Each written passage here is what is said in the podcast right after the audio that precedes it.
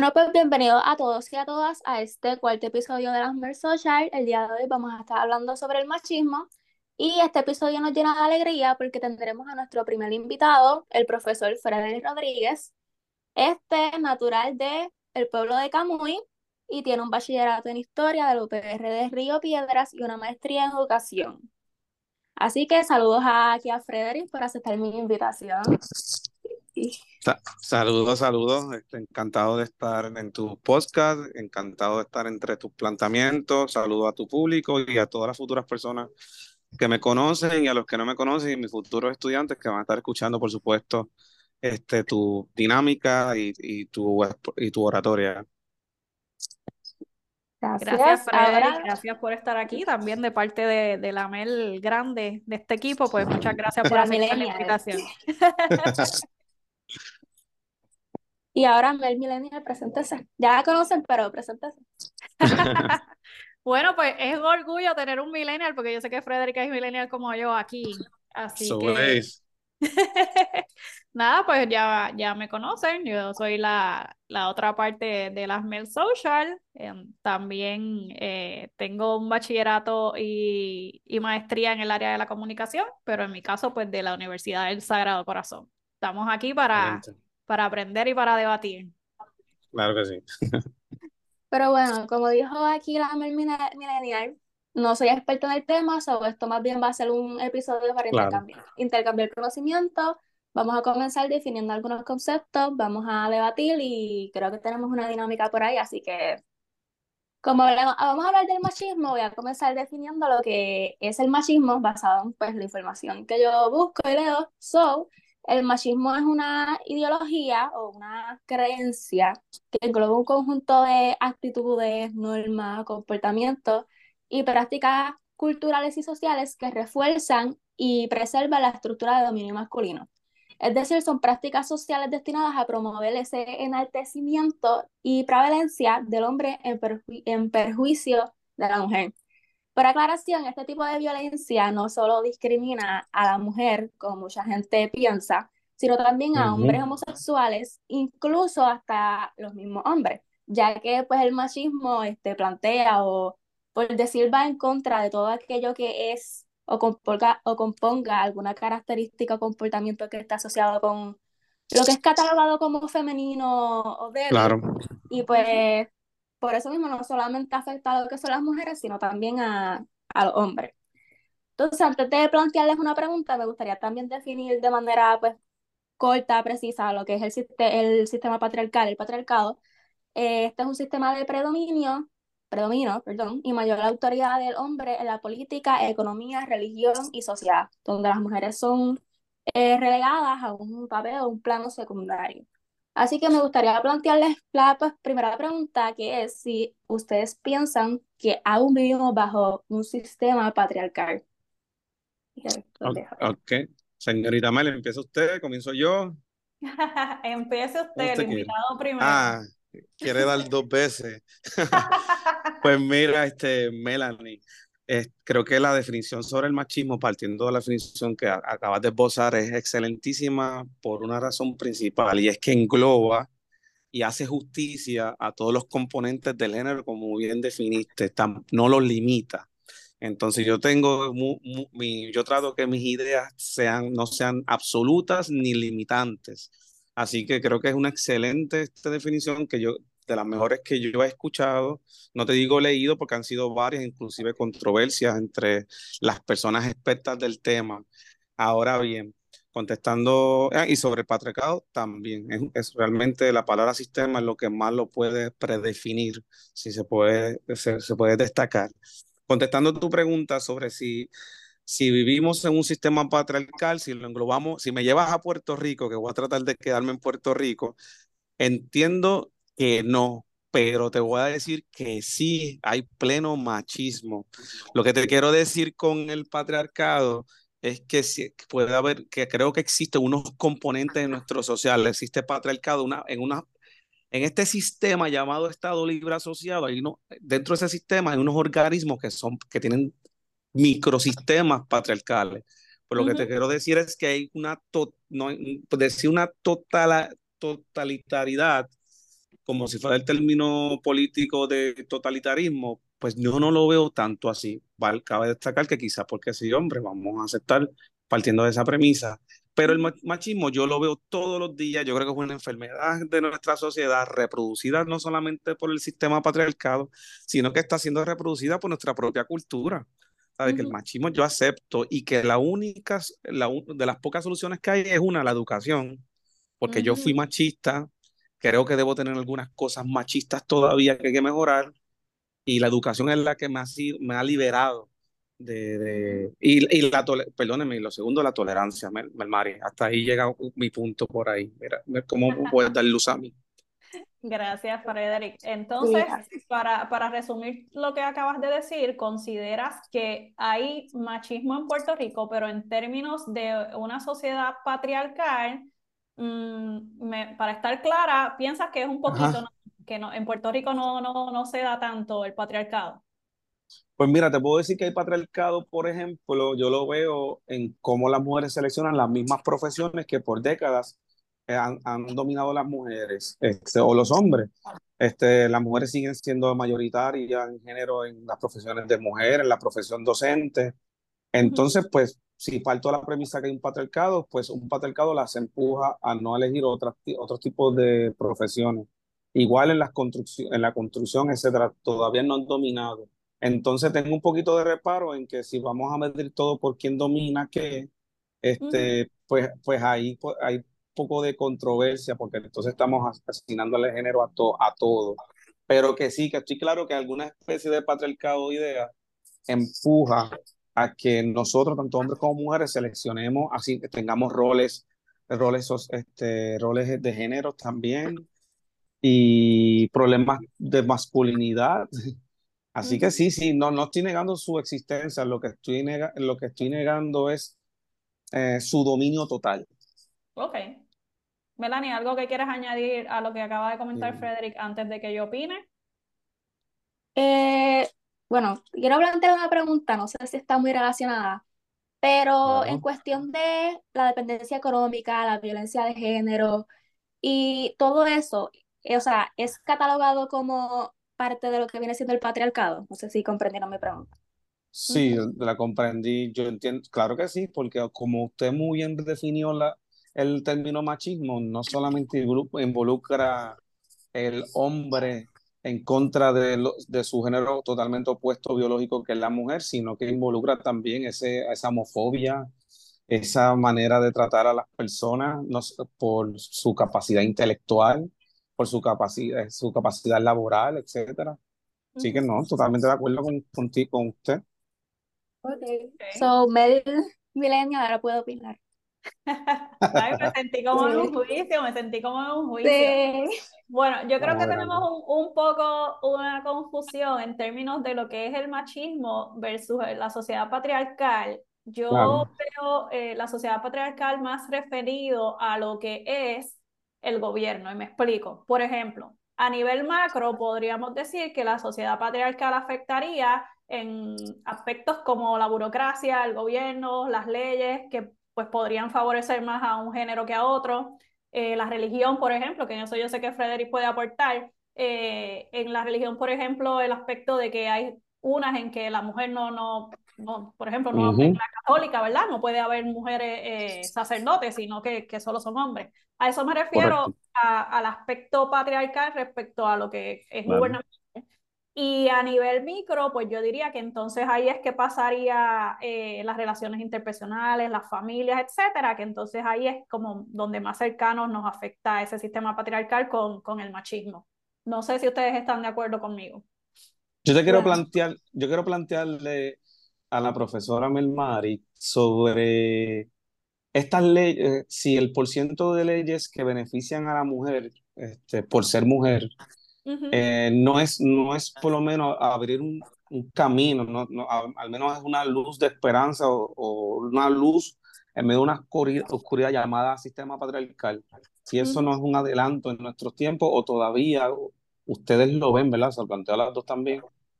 O ustedes lo ven todavía como que no, eso no es, no es suficiente. Mira, no te puedo decir no es suficiente, pero sí definitivamente es un adelanto. Eh, en lo que representa la sociedad patriarcal, definitivamente todavía, obviamente como está diseñado nuestro sistema de gobierno, pues van a haber eh, mayores eh, leyes que, digamos, beneficien al hombre en ese sentido pero que se hagan, que, que, se están haciendo leyes en beneficio de la mujer para atender este asunto, definitivamente, yo creo que a través de los años eh, y según van cambiando las generaciones, aludiendo aquí a que los millennials fuimos ese, ese boom, ¿verdad? Eh, definitivamente eh, cada vez vamos a ser más inclusivos y pues definitivamente espero que las mujeres tengamos más, más cabida dentro de esta sociedad y que sea una, una sociedad equitativa en lugar de tener que llamarla patriarcal.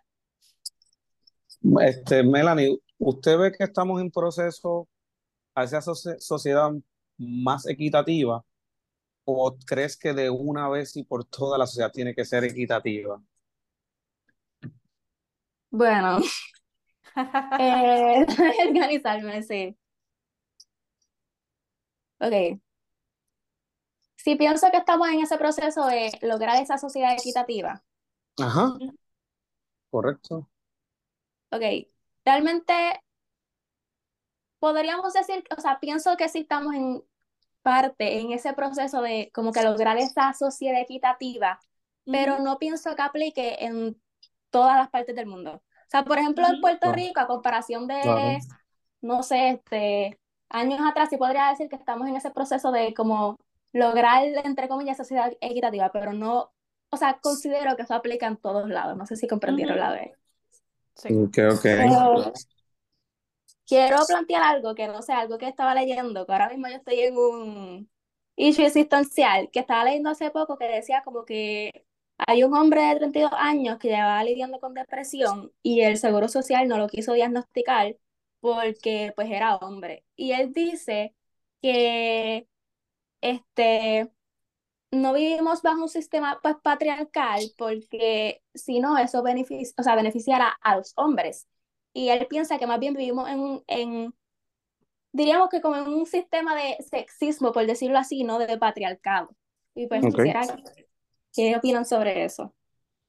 Pero necesito un poco más de data. El, el solicitó Seguro Social y se lo negaron por, por ser... Por, por Dice, o sea, tú dices me, no me quiso diagnosticar ni capacitar porque soy hombre. O sea, es de otro país la, lo que acabo de ver, pero me llamó la atención. Pero aludiendo, aludiendo a que, a que, a que si hubiese sido mujer, sí lo hubiesen diagnosticado, ah. ¿prefieres? Supongo, sí. Pues, me, me, llevas a pensar, este, Melanie, o, me, o lo único que puedo hacer es asociar ese problema con la paternidad. Ahí voy. Este, Por ejemplo, yo, yo siento, y perdón si estoy brincando el tema, pero lo, más que puedo hacer asociar, porque no tengo los datos completos de la noticia, es que a la mujer se le da 40 días en nuestro sistema, si no me equivoco, ¿verdad? Para estar Ay, gracias por traerlo, sí. Para, para, traerlo, continúa. Pues para crear, sí, claro, este, para, para crear ese vínculo de, de, de, la mujer con, con su bebé, para el, el dato físico alimenticio, porque estos temas pues se matizan de diversos factores y al papá se le da más que cuatro días, porque que yo sepa, la única licencia que yo tengo me da cuatro días para estar, si eventualmente tengo un hijo recién nacido, cuatro días. Ah, yo como miro este, tu planteamiento, pues yo me sentiría, sentiría que es cierto ese planteamiento, pero no estoy de acuerdo. Yo solamente estoy dando quizás un dato dentro de 20 mil datos que pueden, llevar, pueden correr el sentido contrario de la respuesta.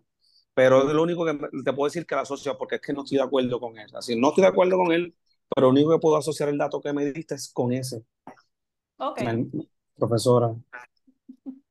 Bueno, Melanie, pues si eso es cierto, eh, yo no considero que eso sea tanto aludiendo a una sociedad eh, patriarcal, pero si tú lo estás viendo desde ese punto de vista, pues podríamos decir y validar que en efecto esta sociedad patriarcal, o independientemente, porque entiendo que mencionaste que era en otro país, afecta no tanto a la mujer, sino que en efecto también afecta al hombre porque le está dando roles, o en este caso una enfermedad, solamente como si fuera de mujeres, aludiendo a que las mujeres son más débiles porque por eso parecen de depresión y entonces este hombre en este caso no, no lo padecería porque, ah, pues suponemos que, que, que el hombre tiene que ser más fuerte. Esa es mi perspectiva sobre el tema. Pues sobre el planteamiento, por, sobre el planteamiento del caso del señor de Seguro Social, pues es que también yo considero y lo entendí mejor en, cuanto al término de equidad. No vamos a hablar ahora de paternidad, pero quiero, quiero establecer eso cuando hablemos de la paternidad. Este, es una de las cosas que yo me siento como hombre, que no, no, hay, no, hay cierta equidad, pero que entendí el planteamiento, Melanie. Okay. Pero bueno, ahora hablando de roles de género y todo eso, que pues los roles de género, los que pues no tienen conocimiento, es básicamente el cómo la sociedad se espera que actuemos, hablemos, nos comportemos, etcétera. Pues, por ejemplo, los podemos ver en, qué sé yo, los hombres siempre tienen, los hombres son los que tienen que, por ejemplo, trabajar, este, tiene que ser el proveedor y la mujer es la que tiene que estar en la casa haciendo las tareas domésticas, eh, limpiando, lavando, cocinando. So, me gustaría saber cuál ustedes opinan sobre los roles de género y si piensan que realmente esto nos afecta a todos y a todas. Profesora Melmari, ¿usted o comienzo yo? No, usted empieza, que es el invitado, luego yo. Pues, pues, pues, pues, miren, eh, desde una perspectiva histórica, aquí me pesa mucho, más allá de un sistema patriarcal, el sistema económico como tal. Es decir, estos roles estamos recibiendo o estamos tratando de, romper con roles que ya estaban establecidos en otras épocas. Y como todo cambio de época, y así como las edades se dividen por algo que jamaquea y, y, cambia las estructuras características de la propia época que las describen, pues yo creo que estamos saliendo de esos tipos de roles. Ah, en el caso de, que planteaste, que usaste muy bien, el hecho de que el hombre salga a, trabajar y la mujer se quede, pues esto viene de épocas donde el hombre trabajaba, ¿sabes? Por, no solamente por default en la, en la tierra, y la mujer pues estaba planteada en, su casa, pues por, por, ejercicio de dominios también del propio patriarcado, no, no voy a dejar fuera, pero que la economía empujaba a establecer roles. Y eso también, de una vez inserto aquí el planteamiento de la profesora también sobre las estructuras. ¿Sabes? Si vamos a cuestionar los roles de las estructuras, pues nos quedamos sin estructura, entiendo yo. Y yo no creo que las estructuras sean tan perversas como dije el principio del podcast. Yo creo que los extremos son lo, negativo.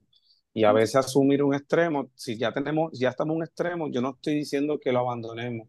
Lo que estoy diciendo es que nos acerquemos más a, a ese centro. Así que los roles en cuanto a, lo, a los hombres al, al hombre sea masculino o, en términos este, tenga conductas eh, féminas. no, no te digo que en cuanto a Puerto Rico, eso, eso todavía se está asignando desde la crianza de unos padres o conservadores o flexivos liberales, pero que las redes, las tecnologías, las novelas, las películas están tratando de romper con esa ideología que ya tenemos, porque es que la tenemos ya. Están bastante definidas pero yo los últimos cinco años como maestro he visto en mis estudiantes un cambio a favor, un cambio de romper con esos roles. Estudiantes me han preguntado si pueden vestir eh, en falda siendo este, varones biológicos o que están buscando su identidad o su orientación y yo me he convertido en un facilitador, pero se, les tengo que aceptar a ustedes que me siento bien confundido y no le asigno una estructura porque eh, creo, que él está retando esa estructura que ya existe, pero a la misma vez entiendo que la estructura es necesaria. Entonces, no sé si me estás preguntando si estoy a favor o no de los roles, porque te puedo decir que las hembras tienen la misma capacidad del hombre en realizar tareas como también en aspectos característicos eh, de, su imagen, que me imagino que eso es otro término aparte. Profesora. O sea, para entenderte eh, mejor, Frederick, tú entiendes que los roles de género se dan basado en que tenemos una estructura, eh, para estar una claro. Estructura, una estructura económica que, no, que nos empuja a asignar unos roles específicos, pero que a la misma vez esos roles han sido retados con el tiempo y, y, y ambos géneros han retado esos roles. Entiéndase, estoy hablando ¿verdad? en el término totalmente económico del mundo laboral, para luego entonces, luego hablar de la identidad. Ok, perfecto. Bueno, Melanie, pues yo tengo que decir que respecto a los roles de género y cómo nos afecta este, esto en el sentido machista a todos, yo te puedo dar un ejemplo de cómo estos roles de género afectan al hombre con lo mismo que tú planteaste. Eh, ¿Por qué el hombre tiene que ser el que lleve la carga económica en el hogar? Por ejemplo, bien podría ser que la mujer saliera a trabajar y el hombre se pudiera hacer cargo del hogar. O sea, en ese sentido, yo siento que es como si los hombres estuvieran dando un mismo un tiro en el pie porque se están poniendo una carga y o sea, y el mismo machismo y la, y la sociedad patriarcal fomenta que se pongan una carga que no necesariamente tienen que llevar solos. Si nosotras podemos también tener el mismo derecho, trabajar y entonces llevar un hogar y una sociedad más equitativa en ese sentido. Porque a la vez yo pienso que es como debe ser hasta frustrante para, para ellos, tanto como lo es para, para la mujer en el caso de que no pudiera salir porque quizás el marido no quiere que trabaje. Eh, es, es, como que tedioso para los dos y, difícil de, de, entender quizás para un hombre que él tiene que, tiene que cumplir con esa obligación de que tengo que llevar el sustento uh -huh. simplemente porque la sociedad se lo exige. Cuando, por ejemplo, para ponerlos en contexto, digamos que un hombre se quede en la casa, en el hogar, sin trabajo, uh -huh. y sea la mujer la que tenga que salir a trabajar. Un hombre bajo este sistema machista y que sea machista, probablemente se va a sentir mal, se va a sentir incómodo, pero ¿por qué? Si nosotras también, si se decide en el matrimonio, etcétera, pues podemos hacerlo. A eso me refiero en el sentido de que yo creo que sí todavía nos afecta y esto estoy hablando en caso de matrimonio. El machismo en otros aspectos, imagínense, les puedo mencionar el que te salir a la calle y recibir lo que los hombres llaman piropos, etcétera, pero olvídate, no voy a entrar en eso. Hasta ahí no, yo no, creo que es, mi punto. No, yo lo que te planteo es si no tienes ningún, ningún problema con que el hombre se quede entonces criando, vamos a suponer que él quiere quedarse criando al hijo en común ambos y que salga, vamos a suponer que el trabajo sea uno bastante lucrativo y que se pueden dar el lujo de que con un solo sueldo se pueda uh -huh. sostener los, ga los gastos presupuestarios de, de, un hogar. No tendrías con ningún, ningún problema que el hombre trabaja, tra se quede cuidando. Claro que no, porque ah, entonces okay. está, estaríamos entonces siendo doble moral en ese sentido, porque si, está, si hay mujeres que hoy en día se encargan de las labores de la casa, que obviamente la gente minimiza y es grandísimo el trabajo que se hace en la casa, pues ¿por sí. qué no, no puede darse el caso a la inversa? Claro que estoy de acuerdo con eso. ¿Te hace alguna influencia el hecho de que un hombre no quiera trabajar? Ahora quitemos el aspecto de que se necesita algún sustento. Simplemente un hombre que no, que no, que no quiere trabajar. Este, trabaja de cuando lo sientes, cada seis meses, tres meses. Uh -huh. Es un, un, hombre que de nuestra generación prácticamente fue criado este, con todo y, y tiene, le gusta el ocio. Esa, eh, ¿Te daría problema a ti como, como mujer relacionarte con un tipo de hombre así? Me encanta tu pregunta. Y sí, tendría problema. ¿Tú sabes por qué? Porque yo he logrado uh -huh. la posición en la que yo estoy hoy fajándome. Y la persona que me acompañe en el camino de la vida tiene que tener las mismas aspiraciones que yo. No quiere decir que esa persona, yo no quiere decir que esa persona yo la voy a menospreciar o la voy a minimizar claro. como a cualquier ser humano, pero la pareja que yo elija definitivamente tiene que, que chavarse igual que yo y estar en la misma sintonía. No sé si Melanie sí. quiere decir algo sobre eso. Eh, no, más bien sobre los bueno, sobre los roles de género, que hablando de eso, me acuerdo que yo le estaba contando a pues, unas amistades que en casa quien cocina es tu pareja y no tú. Uh -huh. Y muchas se sorprendieron porque como que empezaron, ah, que viste que depende de los hombres, que sí eso, y pues eso, eso es parte de la que me dicen de los roles de género, porque tienen, piensan que la mujer es la que pues, tiene que estar cocinando y el hombre es el que tiene que trabajar y whatever, whatever. Pero, uh -huh. Mel Melanie, no te vayas lejos, en la propia escuela mis compañeras me relajan. Sea, yo soy un, un hombre que desde los, desde los 24 vivo solo, porque desde los 18 a 24 viví este roommate. Y cada okay. vez que yo voy a la, me, me dicen a la escuela, ¿y tú, ¿y tú cocinas? Mis compañeras no me creen. Y yo también sufro esto de roles porque me dicen que solamente cocino pasta. Porque una vez me vieron traer este, pasta en un bowl plástico. Pero yo hago mi arroz habichuela, este, yo hago mis comidas, las cosas que me gustan, etcétera, etcétera. Porque yo también sufro de esa asignación de, de roles que ustedes están planteando. y, que, y, y, estoy de acuerdo, este, Melmari, yo inclusive me, a mí yo tendría un problema de relación, no importa si tengo una atracción hacia una persona, si, si esa mujer, mi pareja, este, no, no, traba, no trabaja al menos o no aporta a la casa, creo que está, entraría un estrés. este, y no, yo, y yo creo que también sería tu pareja entonces cocinando, porque el tipo de mujer que yo he conocido en mi vida, este, no, no, no cocina, ¿sabes? No sé, las la últimas relaciones mías, esas personas no cocinan y siempre me plantean, confirmando tu, la premisa de tu pregunta, Melanie, yo no voy a cocinar, o sea, lo primero que me dicen como pareja es, no te vistas, que no te vas, que yo no te voy a cocinar. Y yo siempre, hey, yo, yo no necesito cocinar, tranquila, en todo caso yo cocino. Y, ¿Y por qué? Porque son mujeres que están estudiando, fíjate, no es porque no quieran y son vagas, son mujeres que están estudiando, son mujeres que ya criaron, o sea, por, por la audiencia, porque yo tengo 37 años, ya un, otro tipo de mujer que uno conoce, este, y es válido, es válido, entonces a veces, entonces yo tengo un problema con el tipo de hombre que le seleccionan mujeres que he conocido, no estoy generalizando, porque cuando vengo a ver son esos hombres machistas, Melanie, Estamos en una lucha con el machismo, pero tenemos también una gran variedad de mujeres que afirman esas conductas. Entonces, ustedes me lo pueden plantear que es el, patriarcado que, la, que, que hace que ya tenga esa conducta, pero yo también les planteo que la educación y esta campaña que tenemos se supone que sea una liberadora, no una opresora. Exacto. me encanta, me encanta, Frederick, que traíste, porque esto nos lleva al próximo tema, eh, el hecho de que tú dijiste que las maestras, o sea, que en, en, tu escuela la mayoría son maestras, se ríen o se burlan porque tú haces pasta. Y eso me trae a que en esta sociedad patriarcal no solo son hombres machistas, también hay mujeres machistas. Ah.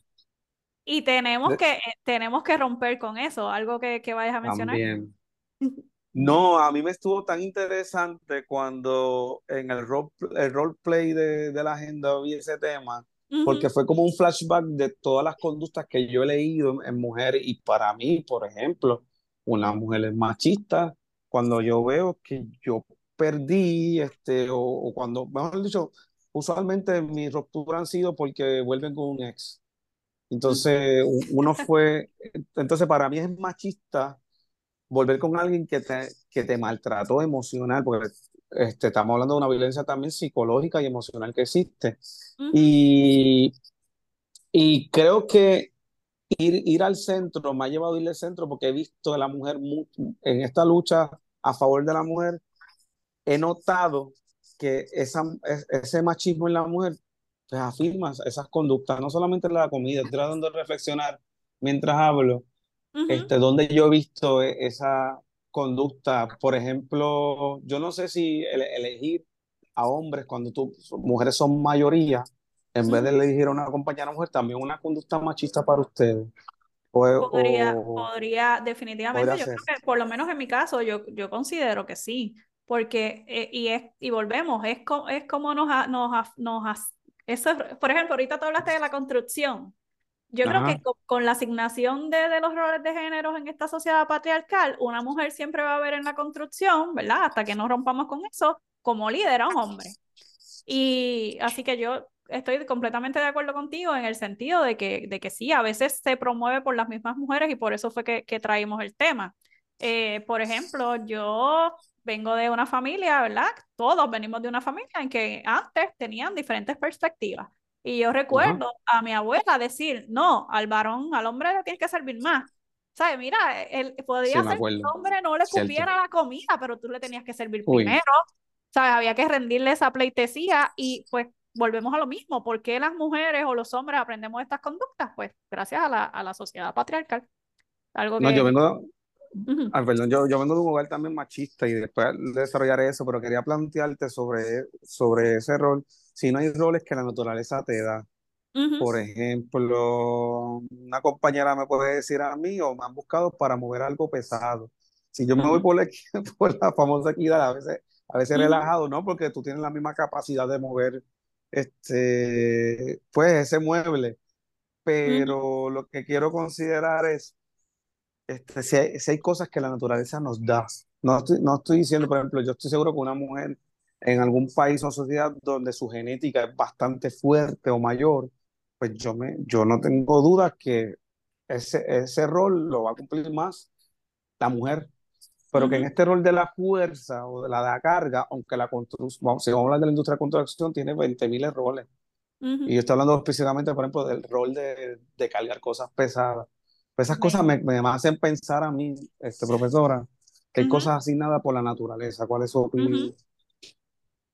¿Cómo no? Y qué bueno que traes ese punto y Melanie debe estar riéndose por dentro porque ella presenció un debate sobre eso, eh, un debate mío con mi pareja sobre eso, porque él trabaja en el ambiente de, de, de, en un ambiente dominado por hombres, no voy a mencionar la industria, y entonces me, me trajo ese mismo planteamiento, ¿qué yo voy a hacer si yo necesito cargar una paleta, ¿verdad? De, de estas que llegan a las tiendas y todo el personal que tengo es mujeres? Y no hay problema. Entonces tú vas a buscar, en lugar de buscar a dos hombres, tú vas a identificar cinco mujeres para que muevan esa paleta.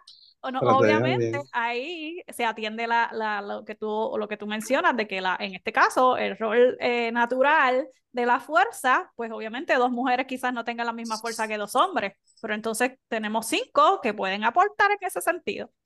Así que me da gracia no. con el punto. No, de acuerdo. Es que también, dentro de todo esto, yo lo que veo todo es porque es, yo no estoy planteando eliminar el debate del rol del género. Lo que estoy planteando es empezar un discurso, y creo que usted y yo lo hemos llevado perfectamente, un discurso de trabajo en, en, equipo, cómo los roles se complementan. Entonces, yo creo que en algún momento vamos a evolucionar a eso, porque usted que es comunicadora, corríjame a mí si, si, sea, si es si ese tema es el que domina la diferencia entre, en, las redes, porque es que nunca lo he visto. O sea, yo lo he visto más en personas educadas como usted o como yo, que en vez de estar buscando la, tenemos la controversia, pero buscamos puntos de encuentro, puntos. Y yo creo que el matrimonio, por ejemplo, es para, el matrimonio para mí es la estructura social civil, civil que permite que, dos, que ambos géneros, a pesar de sus diferencias, fluyan. Obviamente, no estoy hablando de los divorcios, estoy hablando de esos matrimonios. Estoy, no, no, eso, es lo que quería, eso es lo que quería plantear. Estoy completamente de acuerdo contigo, por eso es que habla, por eso es que uh, creamos espacios como estos para que se debata y la gente pueda reflexionar y desconstruir ese, esos, esos términos, esas, valga la redundancia, esos constructos sociales que son los que a veces nos hacen pensar, no, esto se tiene que mantener así porque existía así, como por ejemplo el machismo, cuando en realidad pues podemos trabajar en equipo. Diste en el en la palabra clave.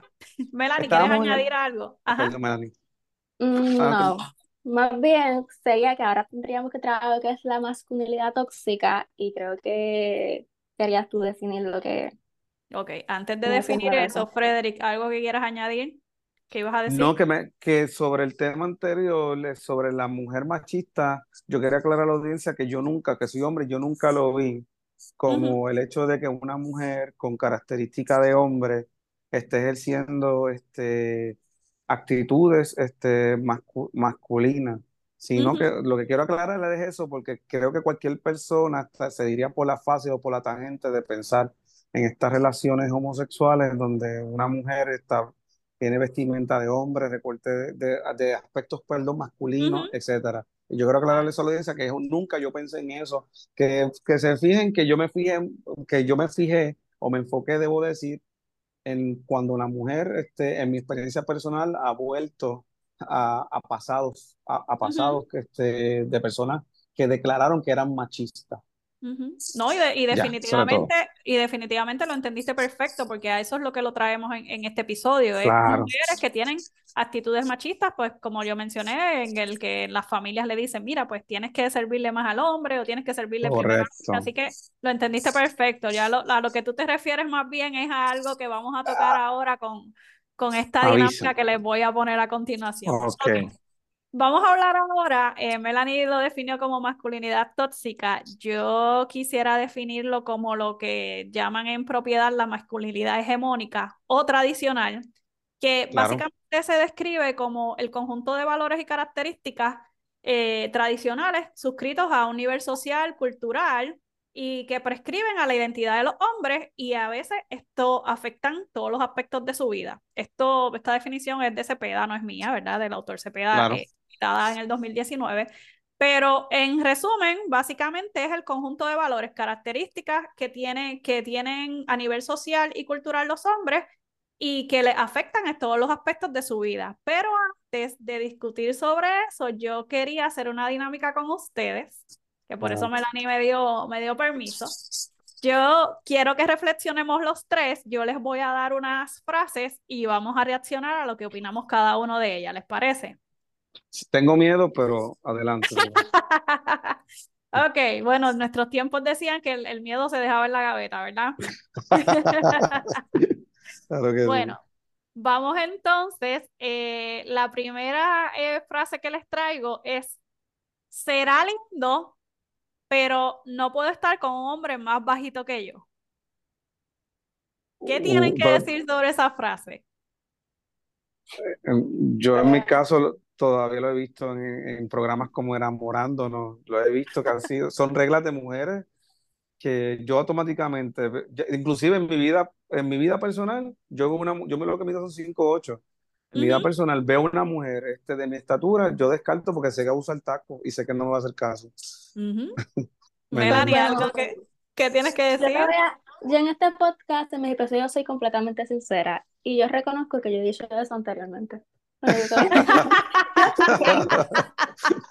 pues, pues, señorita Melanie, tengo que decirle que eso es un ejemplo de masculinidad tóxica. Usted le está diciendo a un hombre que no puede estar con él simplemente porque es más bajito que usted. Así que eso es un ejemplo de masculinidad tóxica.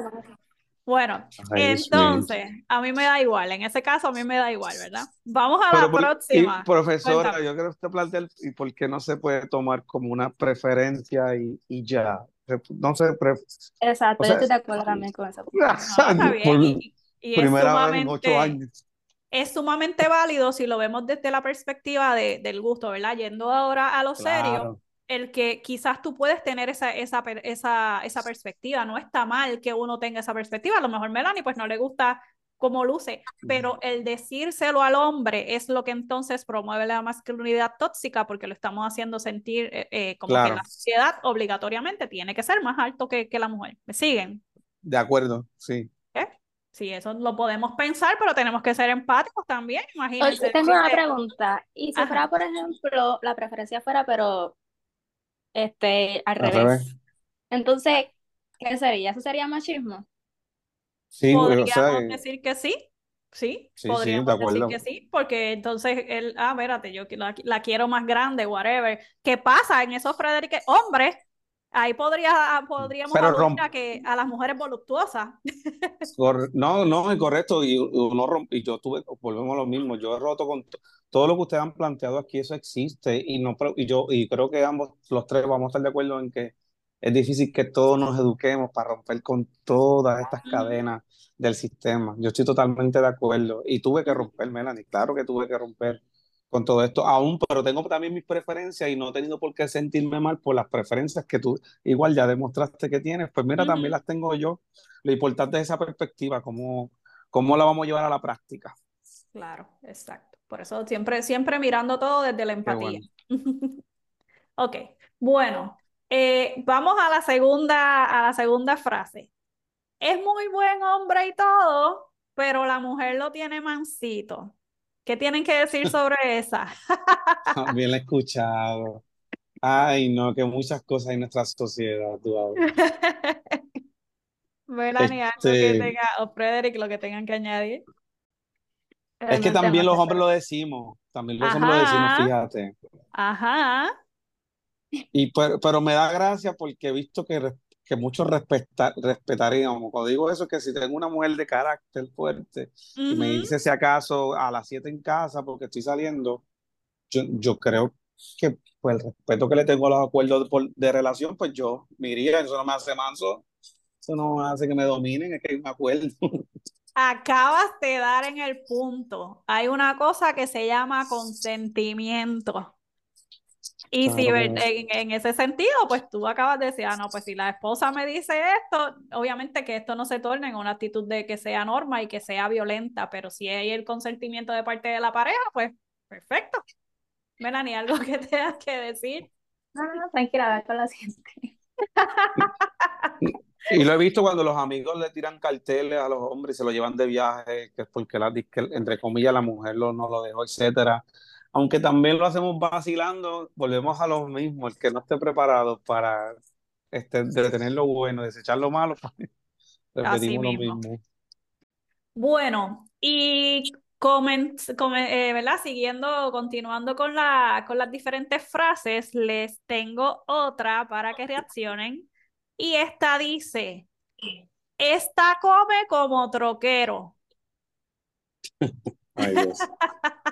Yo me río, pero pues que hace recordar. ¿Verdad que sí? Melanie, algo que tengas que. Melanie no, no debe haber escuchado mucho estas porque estas son más como de nuestra época. Mm, no. De hecho, por lo que yo asocio, yo encuentro más eso ser como gordofóbico a machista, no sé. Exacto. Y, y también eh, en el sentido de que, de que el hombre es el comelón. O sea, se lo están diciendo a una mujer, pero lo están diciendo como que, ah, el hombre es un comelón. Así que por eso esta frase se puede catalogar como masculinidad tóxica, porque entonces le están diciendo, ah, que el hombre es el que, el que come mucho. ¿Me entienden? Fíjate, yo, lo, yo, lo vi, yo lo vi más como un estereotipo social, pero sí, también lo llega a ver, o sea, lo llega a ver así pero siempre me hace recordar la clase, el trabajo, este, y, la, y que ese tipo de clase de personas que trabaja, pues hace eso. Perfecto. Bueno, y entonces ahora, tranquilos que voy a la última frase. Y la última frase es, pues más bien una pregunta. ¿Qué? ¿Nunca practicaste algún deporte en tu escuela? Esa es una típica que le preguntan usualmente a, a, los, a los hombres cuando le, le piensan que son, que, los ven muy débiles o, o, algo por el estilo. ¿Algo que tengan que añadir sobre esa frase? Pues personalmente yo no la he, no la he vivido, pero luego de la contestación de Melanie tengo una pregunta pues, para usted y la audiencia. ¿Cómo no? Eh, bueno, yo más bien quise añadir una, porque dijiste que será la última y que falta la típica de los hombres no lloran. No, esa me gusta mucho. Pues yo quiero decir, Melanie, que por yo llorar mucho me han dejado, yo creo, porque yo soy de los que expreso mis sentimientos y, y siento que eso es como, no es que siento que, que me menosprecian por eso.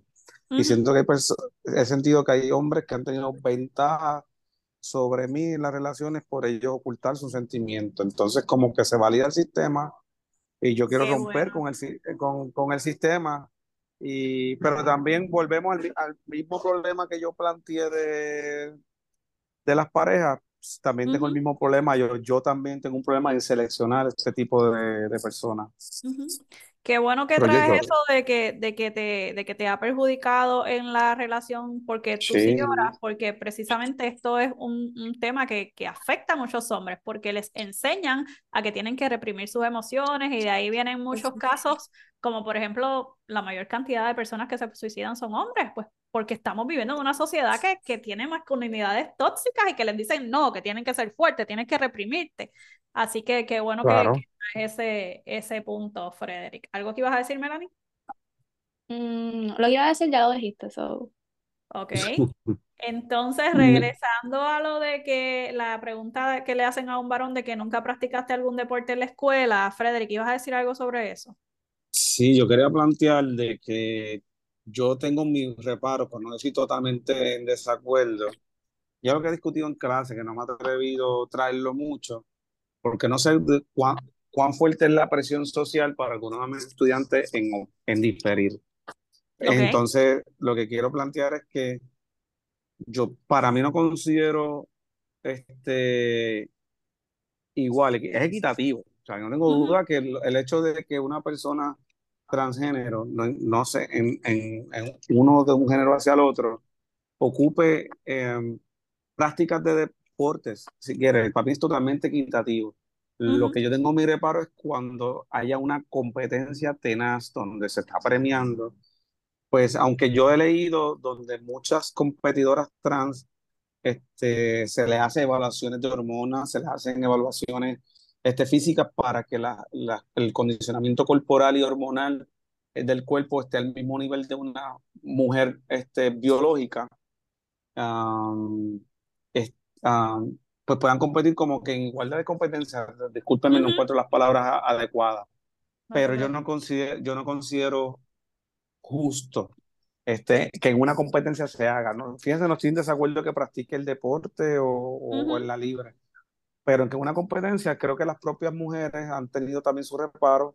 El otro día estaba viendo el caso de otra nadadora, pero era una mujer la que estaba denunciando a esta trans, no era un hombre, o sea, era una mujer reclamando su espacio dentro del deporte. Eran como más de cinco mujeres. Entonces, ese es mi planteamiento.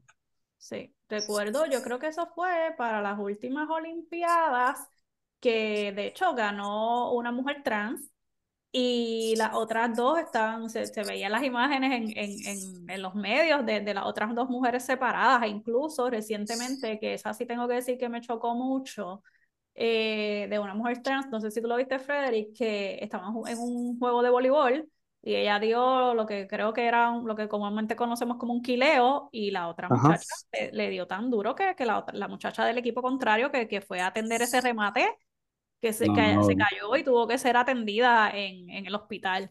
Así que en ese sentido, si tu pregunta es qué opinamos nosotras sobre eso, por lo menos no sé qué opina Melanie, eh, yo ahí te tendría que decir que tengo una posición neutral. Todavía no estoy, no he decidido en, en cuál de ambos puntos quiero estar, porque yo quiero una sociedad justa y equitativa, pero también entiendo la parte de, eh, y sobre todo, no es porque no quiero una sociedad equitativa, sino porque he visto estos casos el de la nadadora, pues no me, no me, no me afectó, pero sí me afectó en el momento y lo que me hizo reflexionar y estar en, en ¿verdad? En, en un in-between. punto neutro.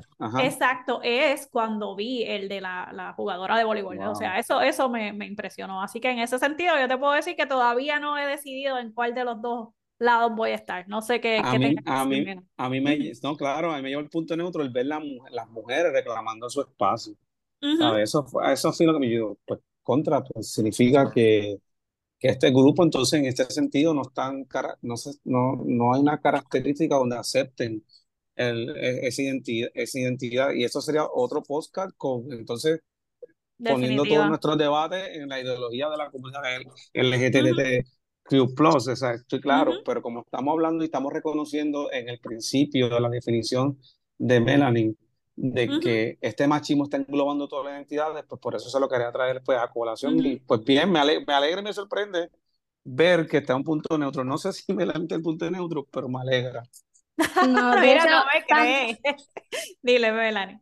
De hecho, sí, también me encontré un punto neutro y me gustaría plantearles una pregunta relacionada con eso. Hace poco se formó, hace una semana, una polémica en las redes sociales porque una feminista él le dijo a las otras feministas que no, que no eran feministas radicales, sino transfóbicas. Y entre las mismas feministas se empezaron a tirar porque decían que no es que no sean, o sea, no es que sean transfóbicas, sino más bien que ellas piensan que una mujer trans nunca va a recibir la misma violencia y el mismo machismo que una mujer pues, biológica recibe. Pues, me gustaría mm. saber qué piensan de eso. Wow, tremendo planteamiento. Yo inclusive, yo, tú mientras tú hablabas, yo decía, yo te, admiraba por cómo tú puedes bregar con tantos matices. Y para la audiencia que no conozco un matiz, coger todo, descomponerlo en diferentes definiciones de acuerdo a diferentes contextos. y, y, y, te admiro, Melanie, con todo respeto, y todo lo que planteaste, yo no te lo puedo contestar, pero es que tengo que leer más porque es que estoy sorprendido de que esas cosas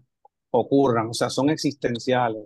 Pero siguiendo, para contestar tu pregunta, y pasar a la profesora que quizás tenga más conocimiento de ambos, este, como que puedo entender la premisa, pero igual yo entiendo, pues, no estoy de acuerdo porque creo que una mujer este, trans puede recibir el mismo cargo de violencia porque estamos hablando de, un machismo que no, no discrimina, dentro, como muy en tu definición me encantó tanto que la tengo presente en cada uno de los debates aquí presentes. Así que sí, para, yo estoy en desacuerdo, puede, una mujer trans puede tener en definitiva, el mismo, la misma carga de violencia, aunque se defienda con puño. Ave María, Frederick, ahora soy yo la que estoy sorprendida con tu respuesta. Melanie, algo que vayas a mencionar sobre lo que acaba de decir. Eh, bueno, gracias por opinar, tu opinión. bueno, eh, tu opinión, bueno, sí, para poner en contexto, me dijiste que la, las mujeres estaban atacando a otra feminista porque, porque, no porque no estaban de acuerdo con, repíteme la premisa otra vez para poder contestar. O sea, era una polémica entre las mismas feministas porque unas feministas planteaban que una mujer trans no va a sufrir lo mismo que una mujer biológica sufre. O sea, cuestión de machismo es. Ok, bueno, primero tengo que decir que como feminista, la esencia de lo que este, esta, esta lucha que llevamos, ninguna mujer debe estar en contra de otra. Se puede debatir, pero estar en contra de otra, pues para mí no lo define como una mujer feminista. Eso es lo primero. Eh, y lo segundo es que puedo entender el punto de ambas. ¿verdad? Como, como feminista, podría debatir con ambas, puedo entender el punto de, la, de, las dos, de las dos opiniones. Entiendo que, como dijo Frederick, estoy de acuerdo definitivamente que una mujer trans también puede ser víctima de machismo. Ahora, eh, validando el, punto, el otro punto de, mi, de mis colegas feministas, entiendo también el punto de que no necesariamente en las mismas instancias. Por ejemplo, una mujer trans va a pasar eh, machismo en el sentido de que quizás cuando esté pequeña em, ya comienza a mostrar, a vestirse como, como, como mujer, a tener eh, actitudes como le llaman, ¿verdad? Afeminadas, la, como le llama la sociedad. Y pues eh, definitivamente esa mujer trans, eso es un proceso de machismo, ¿me entiendes?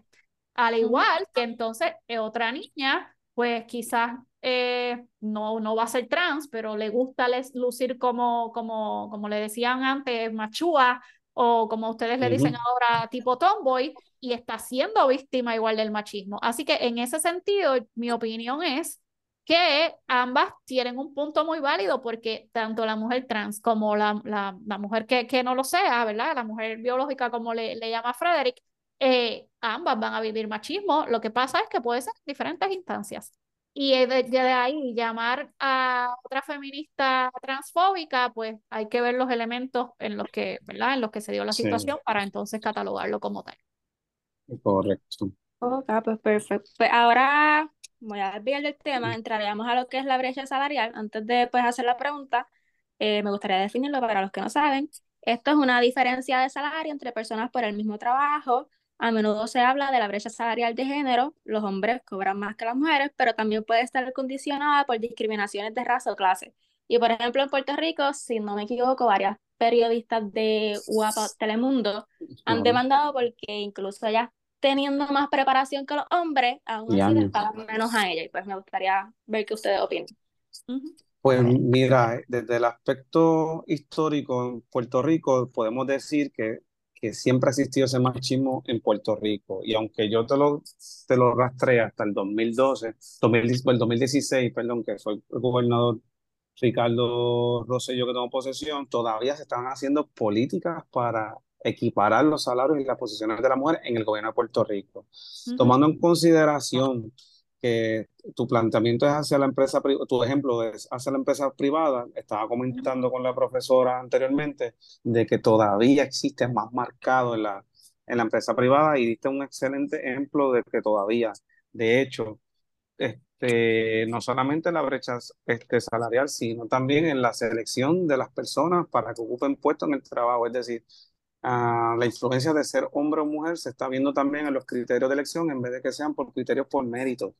Entonces, que estamos viendo por, por ese prejuicio de que por ser mujer no tiene la capacidad o de por ser mujer no puede convencer este, en relaciones comerciales a otros y hombres.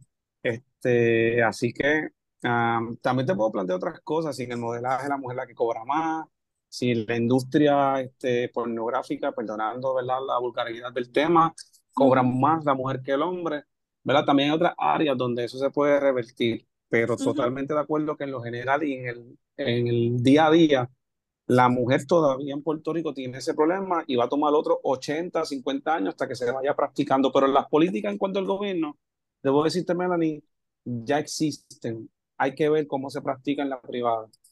Uh -huh. perfecto. Millennial, Bueno, yo tengo que decir que estoy muy de acuerdo con lo que trajo Frederick y nuevamente estoy sorprendida. eh, no, eh, eh, estoy, eh, mira, Melanie también está sorprendida. no, definitivamente concuerdo con Frederick que el gobierno yo creo que lo ha hecho, no, no estoy segura si es un, un, una cuestión genuina o es una cuestión de, de, de, de términos ah. ¿verdad? Pero sí, eh, definitivamente, y pues yendo al punto de la empresa, eh, yendo al punto de, de, la empresa privada, pues obviamente Melanie trajo un aspecto de la comunicación y definitivamente vemos como en los medios de comunicación, pues la mujer tiene que, que quizás por el mismo trabajo, por ejemplo, una mujer ancla versus un hombre ancla, aunque sea nuevo, puede estar fácilmente ganando mucho más que una mujer ancla de experiencia, pero no tengo mucho más que añadir sobre al respecto, que tenemos que seguir trabajando con eso. Pero bueno, entonces ahora entraría a lo que es el sexismo. El sexismo es un prejuicio que se basa en el sexo habitualmente dirigido contra las niñas y mujeres. Y el sexismo cotidiano incluye desde la discriminación de alguien por su sexo hasta el acoso callejero. O sea, el típico de que tú estés por la calle y te piten y te griten que estás bien buena, pues eso. Es un, sexismo, es un sexismo, es un ejemplo de sexismo. Exacto, el sexismo cotidiano. So, si quieren mm. Pues mira, cuando niño yo me acuerdo los hombres, mientras mi papá estaba preso, me acuerdo que mi mamá tenía que salir, caminar al pueblo a una hora, por ejemplo, para comprarme mi ropita. Pero en ese trayecto de caminar al pueblo, del, del campo de Camuy, el pueblo de Camuy a la plaza, ah, la, yo recuerdo todo, todos los piropos malignos que puedo decir de gente hacia mi mamá. Me recuerdo inclusive la presión de mi mamá por no, por no hacerme caminar porque estaba dito cansada, o pedir pon y meterse en carro donde los hombres le estaban mirando las piernas a mi mamá. O sea, yo recuerdo esa imagen de niño. Y mi mamá, aparte diciéndome, mira, tiene las uñas así de larga porque se mete droga. O sea, a la misma vez yo tengo una conciencia plena. Este, Además del machismo de, de mi casa, de que tiene que cocinarme mi mamá. Mi papá le peleaba a mi mamá porque yo llegaba de la universidad y no tenía la comida hecha. Este, este, y así sucesivamente. Ahora bien, también quiero recalcar que en América Latina eso es horrible, eso es feo. A mí me da vergüenza ajena. Mis amistades latinas inclusive me dicen, ¿qué te pasa? Porque es que no río las gracias de un piropo, inclusive entre amigos. Una, porque la, la influencia de ser docente, siempre me imagino que una mamá me va a escuchar a mí que si yo hablo de una mujer o le tiro un pedro por una mujer, yo tengo vergüenza ajena, digo ajena porque no tengo por qué sentirme así, porque estoy en mi área libre, un ejemplo, pero yo tengo vergüenza ajena de cómo la mamá se va a sentir cuando yo le mire a su hija, cuando esté en mi salón su hija hablando conmigo, cuando, cuando llegamos al tema de la vestimenta, eso otro también. Así que en ese, en ese sentido, totalmente de acuerdo. Hay actitudes sexistas, y, y, y, pero comparado a Puerto Rico, me siento orgulloso porque no lo veo tanto, pero existe también, pero vuelvo a lo mismo, lo veo más que de grupo de amistades que, que hombres por ahí diciendo, pero no sé, no, de verdad que, me, que tengo que seguir la reflexión porque estoy muy cerrado en la sociedad, pero creo que aparece, sí. Creo que hay.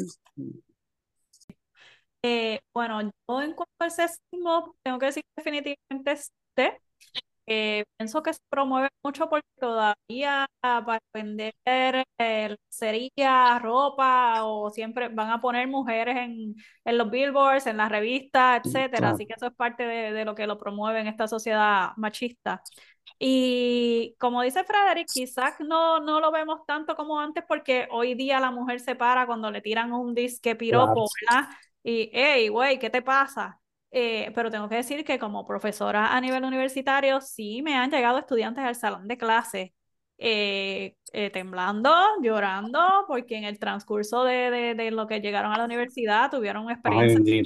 sí, eso, y me toca y me molesta muchísimo, ¿verdad? Porque obviamente tengo que atender y que me da mucha pena que jóvenes todavía tengan que vivir traumas por, por este tipo de situaciones. Pero definitivamente considero que sí, que todavía existe. Pero bueno, Ahora, no es un tema, es un tema controversial, pero no tanto. Me gustaría hablar sobre lo que viene siendo el feminicidio. El feminicidio. Ay, sí, por favor. Eh, la típica, la típica definición, la más básica, siempre es la de cuando asesinan a una mujer por ser mujer, pero el feminicidio busca castigar la muerte de una mujer cuando ésta se da como un mecanismo de control, humillación o sometimiento por ser mujer. Y hay gente que dice, pero si todas las personas importan, ¿por qué ponerle feminicidio cuando pues pasa esto? Y es porque está, esa, el catalogarlo como feminicidio es porque busca visibilizar esa violencia de género eh, que es producto de un sistema, de una cultura y de pues, una sociedad. So, no todo asesinato hacia una mujer es pues catalogado feminicidio, tiene que haber como un contexto de discriminación para que esto sea feminicidio. me gustaría saber si están de acuerdo con el término, piensan que es innecesario, no lo sé. Pues yo tengo que reconocer, ah, sí, yo le tengo, le tengo que reconocer, Melanie, que yo fui de los primeros detractores de, de esa palabra. Ah, pero que con el tiempo, o sea, creo que cuánto lleva la ley, si no me equivoco, dos años o tres años, no sé en qué momento ya, pues este, empecé con un discurso de que no, ya he ido cambiando poco a poco, que he entendido más el término, eh, y pero no es porque yo quiera entender más el término, es que estoy harto de ver cada mes en este país, desde que yo soy niño, mi conciencia desde que soy niño, ver a una mujer muerta, este, sobre todo en el contexto donde único yo no estoy de acuerdo con el feminicidio es cuando se acusa a un hombre que no tiene que ver nada en pareja. O sea, el feminicidio para mí existe en la relación de pareja, es lo que quiero postular y quizás vamos a poder debatir aquí. Yo no creo que existe en, en muertes de un hombre hacia una mujer y no hay ningún vínculo este, sexual o emocional. Digo sexual porque también he visto estos casos en Latinoamérica con relación a la prostitución, a mujeres que están ganándose la vida de una forma honrada, quiero decir, en el sentido de que no es para el saludo, sino para sobrevivir ante el sistema patriarcal, y estos hombres abusan de, esta, de estas mujeres. Este, hace, poco, hace, hace, poco en Colombia, una mujer metió, un hombre metió a una mujer una maleta y trató de escaparse de la justicia colombiana. Para mí eso fue un feminicidio claro. Pero sí quiero establecer para discutir con, con Melmario es el caso de Medina, si no me equivoco, eh, Jensen Medina. Yo no, yo no sé si él fue, él fue condenado por feminicidio, pero entiendo que sí. Y, es mi, eh, y ese es mi reparo. Para mí, en su caso, representa un ejemplo de no feminicidio. Y, y los demás casos que he visto, desde la maestra que hace poco tiraron en la calle los demás, todos los veo como un caso feminicidio y estoy a favor. Pues no estoy a favor del, del otro. no sé, Ok, bueno, pues para corregirte, Jensen no fue eh, em, condenado por feminicidio, sino por asesinato en primer grado. Y qué bueno el otro planteamiento que trae sobre que el feminicidio de, pues tú lo, lo, lo ves, ¿verdad? A que tiene que haber una relación consensual o sexual, etcétera. En definitiva, yo creo que mucha de la oposición de las personas respecto al término fue ese. Ah, pero ¿cómo es eso de matar a una mujer por ser mujer? Pues obviamente la ley establece eso. Tiene, obviamente no voy a entrar en todos los elementos de la ley, pero sí tiene que haber existido una relación consensual eh, o haber, em, por ejemplo, un patrón de maltrato, un matrimonio en el que haya habido un patrón de maltrato. Hay unos calificativos que hacen que se convierta en feminicidio, pero en esencia eh, yo diría que, que, la mayoría de los elementos pues tienen que ver con, con algún tipo de relación entre ese hombre y eso, que te, agradezco que, que, hayas traído eso. No, claro, y es como dice Melanie, hay que visibilizarlo. Y yo soy de los que si veo el problema persiste y la educación no lo, no lo arregló. No lo arregló las comunicaciones. Y eso, y, las muertes de las mujeres hasta ahora nada lo ha arreglado, ni la religión ni nada. Pues entonces hay que abrirle paso a otras estrategias del Estado, en este caso, pues para que se arregle la situación esta, porque es que hay que crear conciencia todavía. Y si el feminicidio es un nuevo delito clasificado, para, porque las leyes son para crear conciencia y las sentencias también, pues bienvenido. También lo, lo incorporo a, a, mi... Quiero, quiero decirlo a la audiencia también que uno tiene que aprender a desaprender. No podemos estar siempre en lo que aprendimos, hay que aprender a desaprender y, y quiero recalcar que en esto uno de los términos que más me ha hecho desaprender los planteamientos de los, de los opositores y aceptar más a, los que están apoyando esta política, pero sabiendo que en otras partes del mundo la están usando de otra manera también. Pero bueno, ahora entramos al tema yo creo que más esperaron ambos, que es la de la paternidad y maternidad. Me gustaría aquí hablar de la custodia compartida, porque la maternidad es 40 días y el papá solo 4. Eh, eh, y sobre también el aborto, si quieren lo incluimos también. Pues yo creo que he vivido en todo lo que has dicho, yo he vivido mi, mi, mi parte hombre o mi, mi masculinidad, mi paternidad. Y pues miren, les quiero decir que yo no me he sentido en trato social equitativo en, todo lo en todos esos temas que Melanie ha planteado. Empezando por la paternidad, este, yo hubiese querido tener mis, cuatro, este, mis 10, 12, no cuatro días, vamos a ponerle menos, hubiese estado menos, pero más para, estar, para desarrollar un vínculo con mi, con mi hijo, partiendo de esa premisa. Y si hubiese estado con la mamá de mi hijo, que no lo estuve, debo reconocer, ayudarla en su, en su proceso de, de maternidad y en sus situaciones de posibles pospartos, posibles porque no todo el mundo la ha dado. No sé si me, profesora quiere que abunde el otro tema y ahí entonces tú me eh, contestas. puedes, terminar, puedes terminar los planteamientos sobre lo que dijo Manny, entonces yo, yo doy no te preocupes. ¿Me escuchan con, voz entrecortada o bastante corrida? te escuchamos perfectamente. Ok, ah, en ese sentido, en cuanto a las leyes, tengo que decirle a ustedes que siento que en Puerto Rico hay más leyes a favor de la mujer y menos leyes redactadas por condición de ser hombre o por condiciones de hombre. Vamos a poner un ejemplo, el, el burnout, el famoso burnout que le da a todos los trabajadores. No es una cuestión de género, pero quiero plantearlo como un ejemplo. Y sobre el aborto, yo considero yo considero que la mujer tiene derecho sobre su cuerpo, pero que hay que ponerle unas limitaciones. No creo en el aborto total, pues, porque yo quiera las veces que yo quiera, porque es mi cuerpo. Para mí que es muy simplista esa apreciación, sino que yo sí creo en que la primera o segunda vez, pues está bien, pero ya una tercera o cuarta vez, como lo he vivido, pues yo creo que ya es un abuso de, la, de esa persona por el sistema, ya no es algo que es por ser mujer, sino otra situación.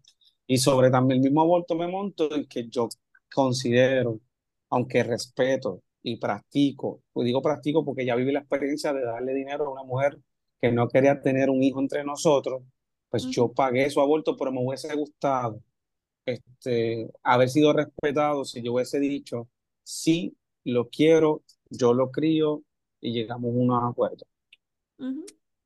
Adelante.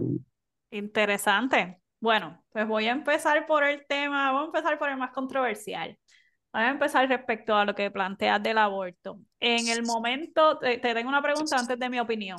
En el momento que pagaste por ese aborto, ¿tú estabas de acuerdo con, con la mujer en ese momento? En tener el hijo. Ajá. O en no tenerlo. Este, no, ella planteó que se lo quería. No me llevo ni, a la reflexión porque realmente fue una relación no vinculante entre nosotros, fue puramente sexual. Oh, y no, no había desarrollado esa preocupación, pero en hablar con mi, hablé con mi mamá, mi mamá, no, tenlo. La famosa frase, un hijo es bendición de Dios. Pero al ver, al ver que no, al plantearle de una, que también no fui insistente, yo le dije, si, si yo quisiera tenerlo, no, como quiera me lo voy a sacar. Pues ahí entonces yo respeté, porque siempre he enseñado a respetar eso.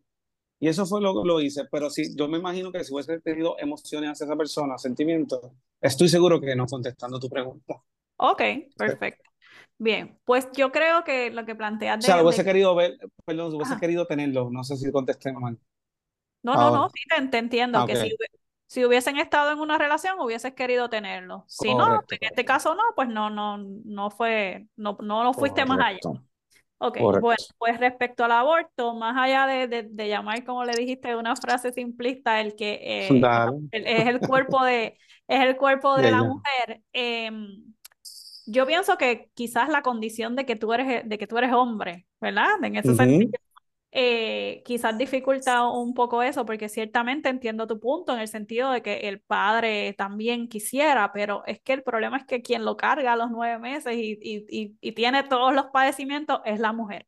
Tengo que decirte que quizás te, te, te sorprenderás, pero yo estoy de acuerdo con el aborto en todas sus instancias, pero yo no lo practicaría pero yo soy fiel creyente de que toda mujer tiene el poder. Cuatro y cinco veces, profesora. Cuatro y cinco veces de que quiera hacerse el aborto. A eso voy, de que la mujer tenga total libertad de hacérselo. Frederick, si la mujer quiere hacerse el aborto cuatro o cinco veces y le trae alguna repercusión de salud, y es por eso que lo está haciendo, lo que sea, ella tendrá que asumir sus consecuencias, pero yo considero ¿verdad? Es mi punto de vista. Ajá, por eso te, te estoy diciendo, yo no lo haría, pero también, pero no quiero limitarle el derecho a ninguna mujer de que, de que tome la decisión sobre su cuerpo, porque es su cuerpo.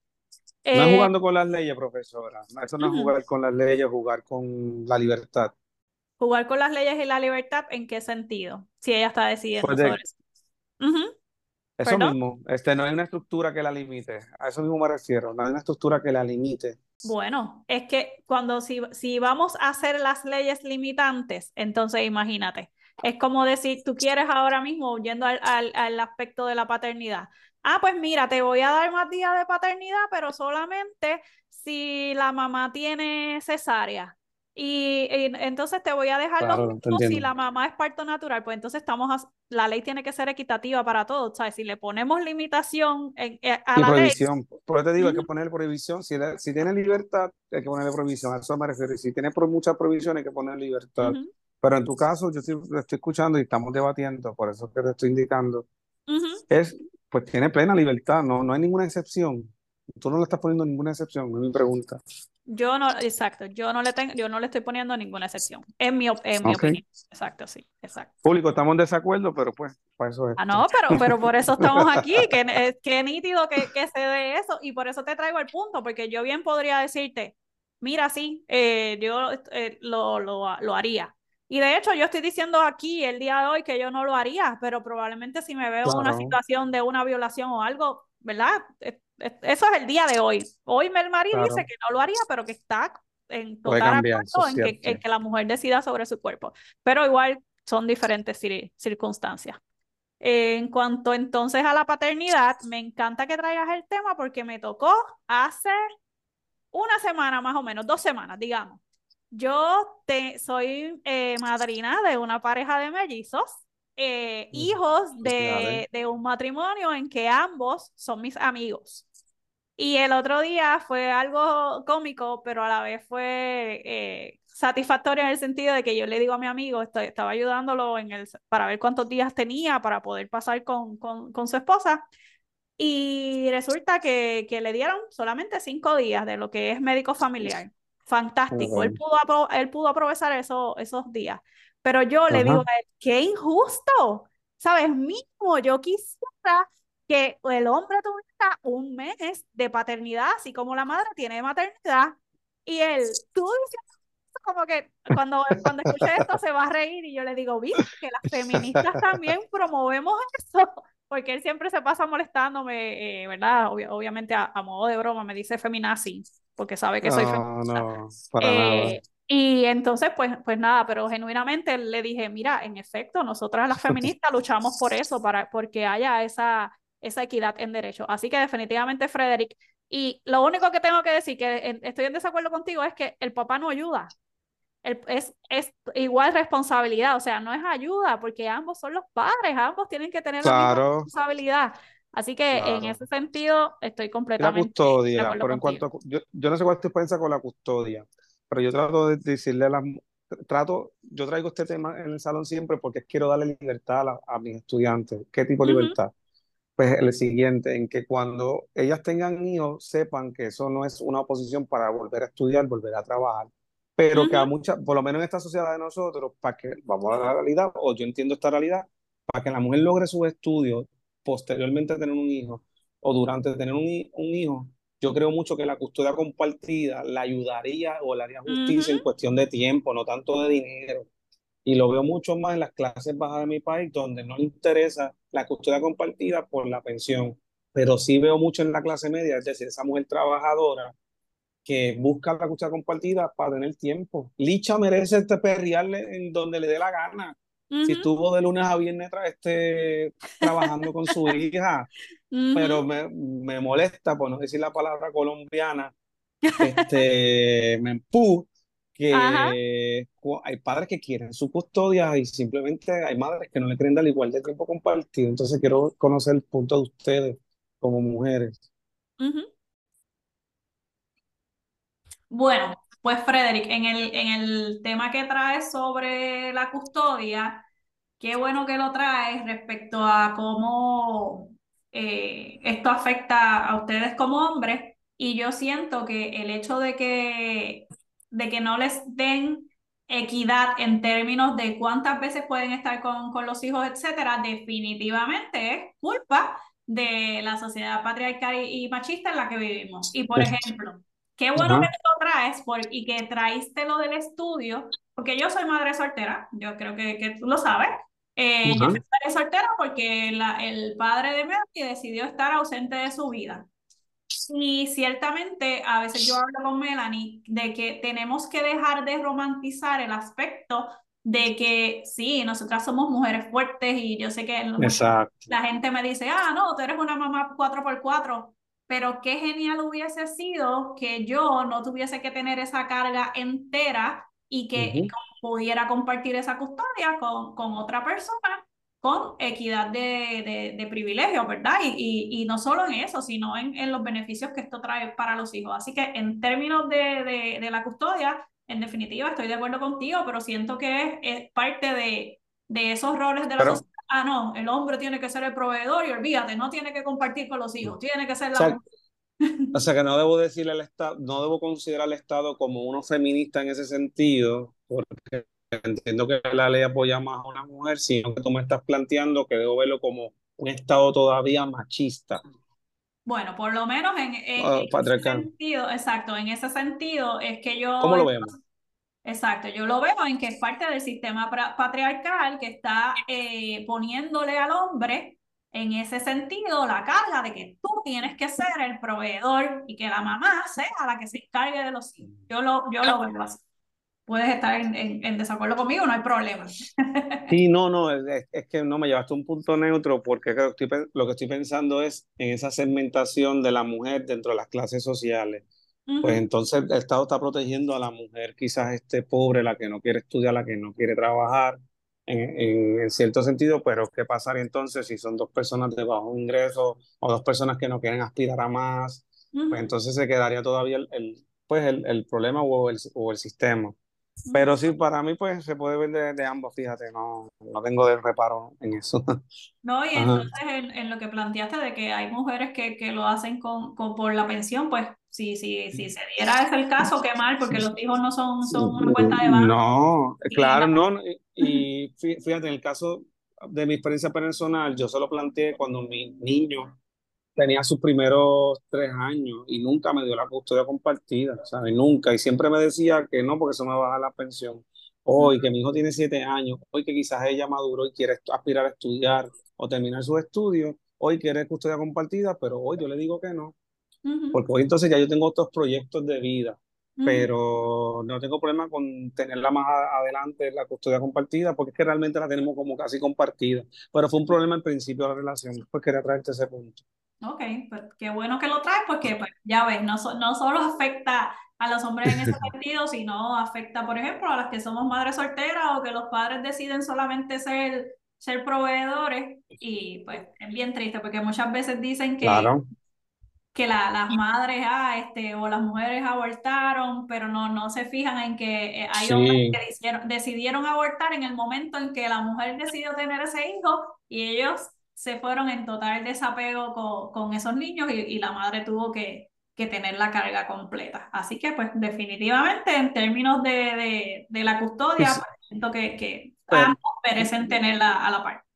¿Ustedes no creen que se le va a veces las manos al feminismo en esta nueva ley sobre conceder unos días libres a la mujer por caer en periodo, entre comillas, sin es, haciendo aparte las leyes que ya tienen unas protecciones sobre la salud de la mujer por condición este, recetada o asignada por un doctor.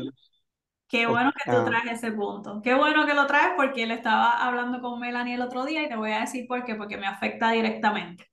Eh, yo, gracias a Dios, estoy en un patrono en el que mi patrono ya sabe que yo voy a faltar posiblemente entre uno o dos días al mes porque yo tengo tendencias a que posiblemente estoy desarrollando endometriosis, ¿verdad?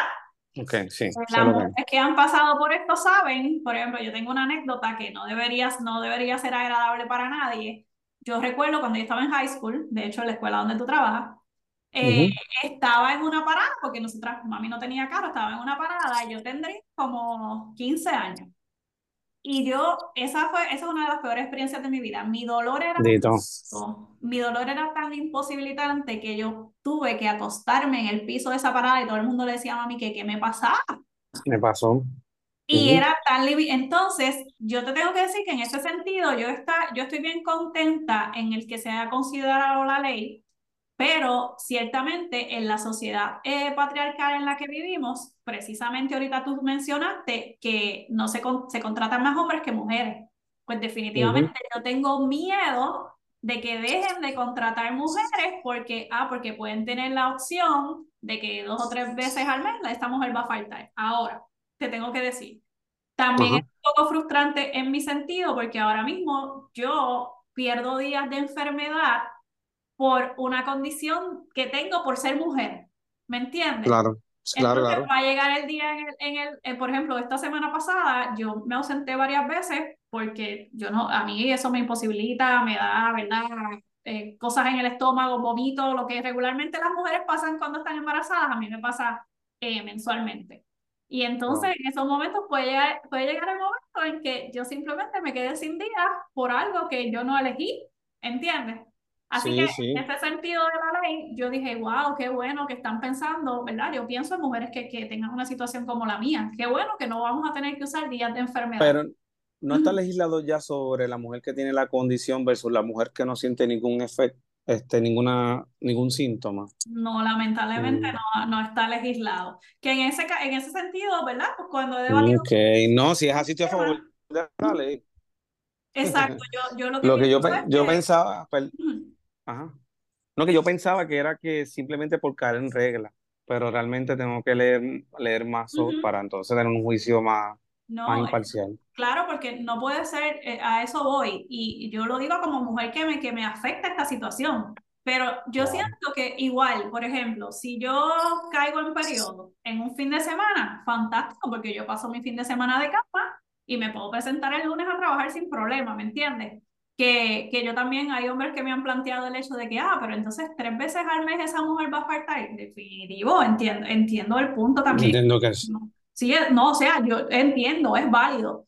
Pero yo siento que, que, que no sé, quizás la ley se puede a que se evidencie públicamente, etc. No, te, no, voy a defender tu punto. Plantea, volvemos al mismo al aspecto, al macroeconómico. Las políticas libera, del, del neoliberalismo son los que realmente están más detrás de esto, pues en, en panismo con el sistema patriarcado, te puedo decir, porque el neoliberalismo lo que busca es darle menos privilegios a la clase trabajadora, busca erradicar todas esas políticas de menos tiempos de vacaciones, menos tiempo de enfermedad, todas son políticas neoliberales que llegaron en el 2000 y se han ido plantando, igual que la ideología patriarcal, se han ido este, instalando poco a poco, poquito a poquito, en nuestro sistema económico y mire, a pesar de que algo de salud, vela, vela que, o vele que el, la perspectiva económica junto a la patriarcal, porque todo está viendo del sistema patriarcal, yo te añado que desde la perspectiva neoliberal va a ser un poder de convencimiento mayor para entonces no dar paso a la medida. Para que la añadas de esa manera. De verdad que, que te lo agradezco y es triste porque ah, igual yo puedo, hay mujeres que yo conozco que le da el dolorcito un día, ¿verdad? Pero yo me pongo en la posición de esas mujeres porque los, porque los sufro, que, que de verdad esto nos afecta y entonces que no se pruebe una ley porque por, por algo económico, pues es un poco... También. Eh, Así que... No sé, ajá, no sé si Melanie tiene algo que añadir. de hecho, para interrumpirlos, para pasar a culminar el episodio con una dinámica. Encantado. Es similar a la que hicimos anteriormente. Yo les voy a plantear frases machistas y ustedes me van a decir pues, qué piensan al respecto. Ok. So, la primera es la típica de cuando sucede una violación, pues se tiran como que, que tenía puesto, fue culpa de la vestimenta, o dónde estaba metida. So, ¿Qué opinas al respecto? ¿Qué opinas, Frederick, primero? no, yo, yo creo que es que yo ni, ni consigo, o sea, yo no consigo tocar a una mujer o un hombre por, por vestimenta provocativa. Realmente no lo concibo. Yo, no, yo nunca he dicho esos comentarios en mi vida. Sí lo he escuchado en mi casa, de mi papá, de mi mamá, de todo el mundo. Pero no, no lo consigo, estoy totalmente de desacuerdo. La mujer que vista como vista, pero eso sí, se que se respeten los códigos vestimenta que cada lugar tenga. Ya en tu casa y fuera de tu casa, tú viste como te da la gana, pero si un lugar tiene un código vestimenta, o los tribunales, las escuelas, pues yo creo que se debe respetar. planteamiento. Definitivo, Melanie, que eh, concuerdo con, con Frederick, o sea, no, es, inaudito que las personas en, este siglo todavía estén diciendo que, que, eso es echarle la culpa a la víctima de, de la violación. Así que definitivamente en total desacuerdo con esa premisa. La segunda sería, el hombre llega hasta donde la mujer lo permite. Se lo he escuchado bastante y todo, y lo escuché de un estudiante hace poco y lo lamento mucho. Este, no, este, yo, yo creo que aunque la mujer se permita, siendo un, esto un poco más e, extremista, ser violada, yo creo que un hombre no debe pasar la raya. Por ejemplo, en, cuando está alcoholizada o cuando el hombre está alcoholizado o usar medios este, para llegar a, a, a esa intimidad sexual con la mujer. Pero esa frase debe eliminarse porque no, ninguna mujer este, tiene que tener un aviso para saber dónde yo estoy parado. Yo me tengo que estar educado y tener pensamientos educados con relación a su cuerpo, su alma, sus emociones y sus sentimientos. Así que no, debería erradicarse la palabra ahí, erradicarlo. sí. Melanie, yo, tengo una pregunta sobre esa premisa. Tú dijiste, repítela por favor. El hombre llega hasta donde la mujer lo permite. El hombre llega hasta donde la mujer lo permite. ¿Tú estás planteando eso en el caso de una violación? Eh, no, estaría hablando en general, sí. Bueno, si, si hacen ese planteamiento, ¿verdad? Aquí Frederick va a decir, el marido está diciendo eso. Si hacen ese planteamiento eh, respecto a una violación, definitivamente voy a estar en desacuerdo, pero ciertamente eh, el hombre tiene que respetar, pero sí, la mujer va, va a decir hasta dónde el hombre, hasta dónde, el hombre llegue, porque yo tengo el consentimiento y el poder de decirte, stop, yo no quiero, ¿entiendes? que hay, que hay que ver el contexto en el que se está dando la, la premisa para entonces saber, porque definitivamente yo eh, puedo estar con un hombre y, si el hombre, y yo soy la que voy a dictar si yo quiero o no quiero. ¿Entiendes? Fíjate, y entonces yo te planteo a ti que si estás hablando del aspecto sexual, en los términos religiosos, pues aquí hay otra camada ideológica donde se establece que la mujer se debe al hombre y el hombre a la mujer en el aspecto sexual estando casado. Obviamente hoy día, hoy día ese discurso se ha derrotado pero eh, se, veía mucho en, en, los tiempos de antes. Simplemente por estar casado, pues tú te debes a mí porque tengo una necesidad física y viceversa. Está ahora bien, yo también quiero otra colación de que yo no creo que siempre coincidamos. Yo no sé porque honestamente yo no sé lo que es convivir en pareja. O sea, yo tengo 37 años, yo nunca me he casado. Lo más que he tenido una mujer este, en una relación bajo mi techo ha sido un mes. Y, que yo, y que yo sepa, solamente una vez me dijeron que no. Pero nunca tengo una relación larga como para pasar por procesos donde quizás la mujer quiere su espacio sexual inclusive. Pero en la religión eso es bastante fuerte y de hecho hay mujeres creyendo en que se deben a su marido y viceversa. Qué, triste, porque eso sería entonces hacer algo por, porque sí, porque soy sí, y tengo que cumplir, o sea, yo entiendo que independientemente bajo el matrimonio, bajo una relación de, de, convivencia o lo que sea, yo, yo entiendo que, oye, vamos más allá al aspecto del, disfrute, ¿sabes? Que ambos tienen que estar en, en, consentimiento de la relación. Y en el aspecto de necesidad, en el aspecto de que una necesidad biológica, no sé si tanto para el hombre, este Está bien que no quiera, pero si no quiere por 30 días, porque no sé, déjense. O, regálense un amiguito del baño, el caso de la mujer, y el hombre, pues que usa otras estrategias. Definitivamente, esos son ya esos son aspectos que hay que evaluar en, en la relación, ¿verdad? Porque si una persona quiere estar con su pareja en 30 días, pues Comunicación, como usted dijo, y consentimiento, comprensión, empatía, como usted dijo al principio. Definitivo. Pero bueno, la otra es cuando una mujer está de mal humor y se tiran la típica de, ay, seguro estás en regla, Ay, yo, yo he pecado, yo he pecado, lo acepto. Mea culpa en latín, yo he pecado sobre eso y lo he dicho más, aunque sea un tono jocoso, volvemos a lo mismo, eso legitima este, el machismo. Ah, aunque yo he sacado muchas cosas de mi vocabulario como esa, sí había, me acuerdo haber pecado de eso. Y también como frases pues, por ética, decirle antes decía mi amor, entonces ahora digo doña, un estudiante diciendo que es un honor tenerlo en el salón, pero que sí, este, Melanie, eso son cosas que necesitamos personas como este, personas como tú que a través de este podcast nos concienticen, porque no, muchos no lo hacemos y estoy seguro que muchas personas que escuchan este podcast no lo hacen no porque quieren, sino porque un sistema está encima de nosotros empujando esas actitudes y palabras. Exactamente. Estoy, eh, eh, estoy de acuerdo con Frederick. Eh, y no, y cuando a mí alguien me dice eso, yo le digo, tú sabes cómo yo me siento en este momento. Si tú te sientes feliz, si sintiendo lo que yo siento, pues entonces yo, yo, yo te pago, ¿verdad? Así que contando la anécdota anterior de, de, lo mal que me va a mí en el periodo, imagínate. Así que...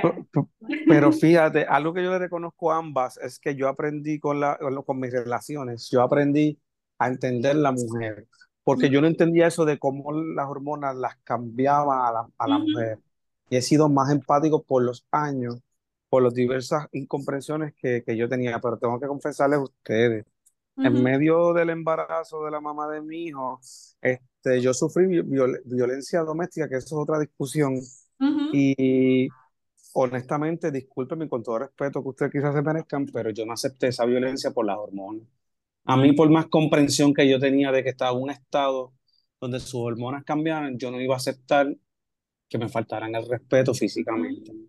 Entonces, yo no sé cómo ustedes lo ven. No, definitivo, definitivo. Porque me, me, tendré, exacto, me tendrían que aceptar que yo tuve una leve ira y por eso yo te metí, metí un bofetón. No sé si me... No, no, Adelante, Estoy, estoy de acuerdo contigo, definitivamente. Es como yo, yo, el hecho de que yo me sienta mal no quiere decir que yo me voy a desquitar con las personas ni que voy a tener una mala actitud. Obviamente, tú me vas a ver como todos los seres humanos. Unos días estamos más altos, unos días estamos más down. Pues esos días tú posiblemente me vas a ver más down, por lo menos los primeros tres días del periodo, porque me siento mal. Pero eso no quiere decir que yo tengo derecho nada, jamás, a faltarle respeto a otra persona, porque simplemente, ah, yo no, no, estoy de acuerdo contigo y eso, la Pero, violencia ni hacia el hombre ni hacia la mujer, definitivamente. Ni, ni por hormonas, pero quiero decirle que las admiro. O sea, yo admiro a la mujer porque yo no conozco ningún ser viviente más allá del planeta Tierra, ni del mundo animal, ni del mundo secular, que tenga que lidiar con unas hormonas que las puede transformar y estén con diferentes cambios mientras son infantes, mientras están embarazadas y después como madres también, y después cuando llegue la vez que no hemos llegado allá, yo tengo que admirar, a, yo admiro a la mujer en ese sentido. Qué, qué bueno, estás mostrando no ser un hombre machista en ese sentido. Pero bueno, la última es la maternidad es la más grande felicidad para toda mujer. ¿La más grande qué, perdón? La más grande felicidad para toda mujer. Ay, ay, yo estoy en desacuerdo con todos ustedes, porque es que a, veces yo, yo tengo, yo lo tengo por aquí, si, si me permiten. yo, yo, yo, yo sé que me estás preguntando sobre algo materno, Melanie, pero yo quiero englobarlo. lo tengo aquí en mi captura.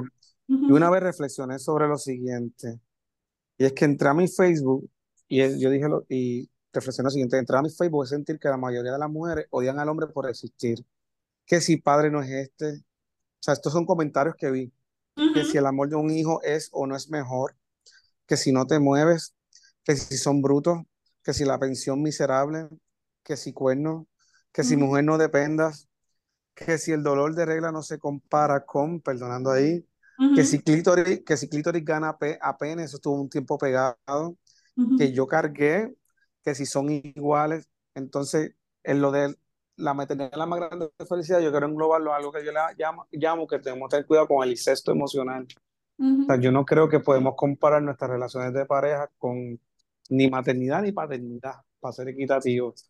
Entonces, yo siendo pues, por esa línea, Melanie, lo que te quiero contestar es que pues, la felicidad la tiene uno consigo mismo, teniendo o no teniendo inclusive hijos, respetando a aquellas mujeres que no quieran tener hijos Entonces, es, menos mujer, es más, vamos a poner menos madre por querer adoptar y no por, no por querer concebir. Entonces, es un planteamiento que me va a atar la felicidad de mujer o hombre a un hijo.